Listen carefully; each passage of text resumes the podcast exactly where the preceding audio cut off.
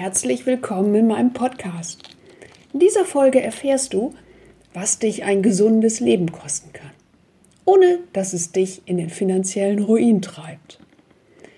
Mein Name ist Andrea Demoll und ich verhelfe dir dazu, dich natürlich wohlzufühlen und dein Leistungsvermögen auf ein neues Level zu bringen, indem du dein Wohlbefinden durch einen gesunden Lebensstil steigerst, ohne dich dabei völlig zu verbiegen sondern ganz leicht und einfach und immer mehr.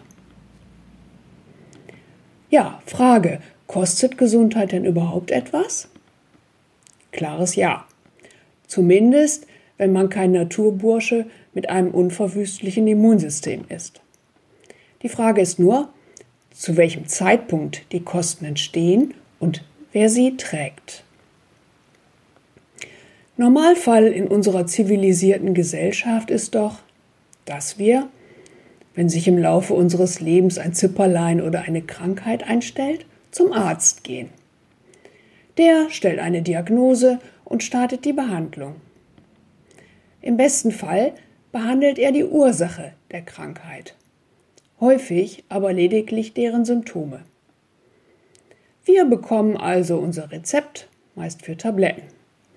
Damit gehen wir zur Apotheke, zahlen die relativ geringe Rezeptgebühr und den Rest übernimmt die Krankenkasse.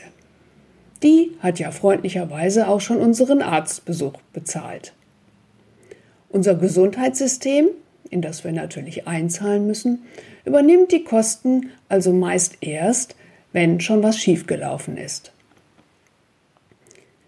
Die Alternative ist, dass wir Kosten selbst übernehmen und dazu auch noch früher.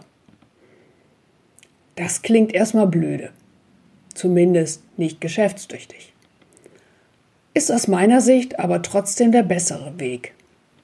Ein Zitat von Voltaire lautet, in der ersten Hälfte unseres Lebens opfern wir unsere Gesundheit, um Geld zu erwerben. In der zweiten Hälfte opfern wir unser Geld, um die Gesundheit wieder zu erlangen. Ich finde, das trifft es ziemlich gut.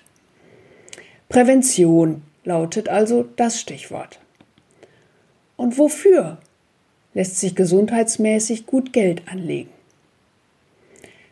Lebensmittel, die ihrem Namen Lebensmittel auch wirklich gerecht werden, sind eine gute Vorsorgemaßnahme. Ich bin für Produkte, die möglichst wenig verarbeitet worden sind. Je naturbelassener, desto besser. Obst und Gemüse aus dem eigenen Garten wären perfekt.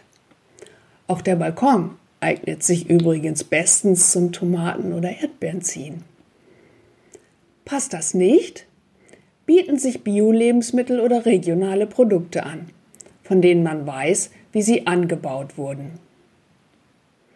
Gar nicht unbedingt, weil sie mehr Vitamine hätten, sondern weil sie definitiv weniger Schadstoff enthalten.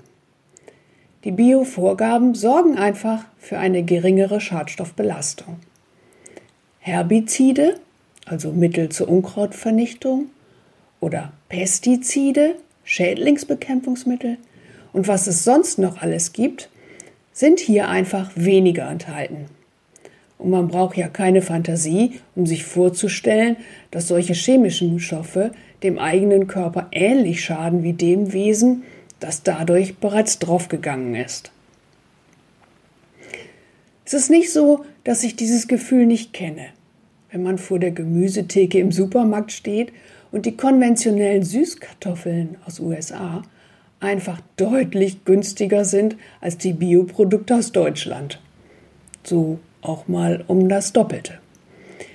Ich finde trotzdem, dass es gut angelegtes Geld ist und der Mehrwert den finanziellen Einsatz rechtfertigt.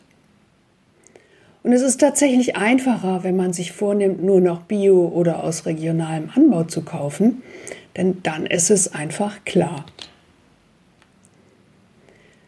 Wenn eine gute Versorgung mit Vitaminen und Mineralstoffen durch die tägliche Nahrungsaufnahme nicht sichergestellt ist, finde ich auch Mikronährstoffe eine gute Ergänzung.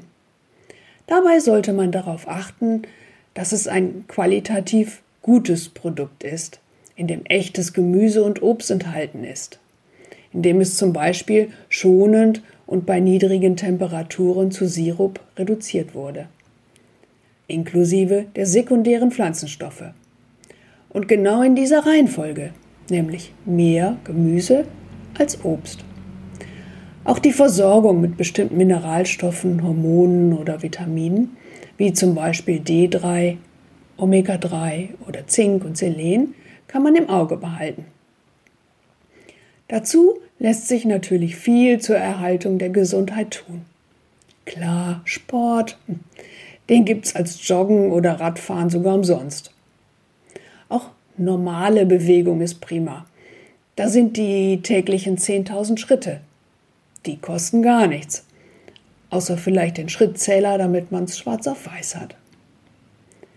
Saunabesuche, die lassen sich auch auf dem Konto Wohlfühlen verbuchen. Gutes Wasser trinken. Ein Aktivkohlefilter ist gar nicht teuer und befreit das Leitungswasser von Schadstoffen wie Hormonen oder Medikamentenrückständen.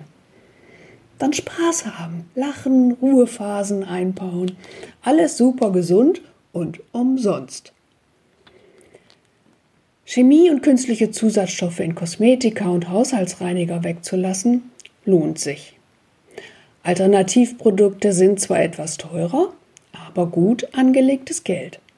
Zum Beispiel Reinigungsprodukte mit der natürlichen Kraft der effektiven Mikroorganismen EM. Sich mit anderen auszutauschen, was die so für die Erhaltung ihrer Gesundheit machen, ist auch eine prima Sache. Da erzähle ich zum Beispiel gern, dass ich mir ein Therapiesystem gegönnt habe, das die Durchblutung meiner kleinen und kleinsten Blutgefäße fördert. Präventiv.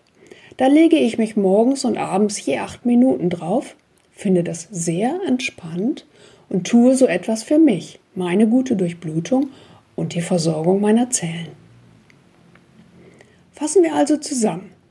Letztendlich ist jeder für die Erhaltung seiner Gesundheit verantwortlich auch wenn wir die Krankenkasse dafür bezahlen.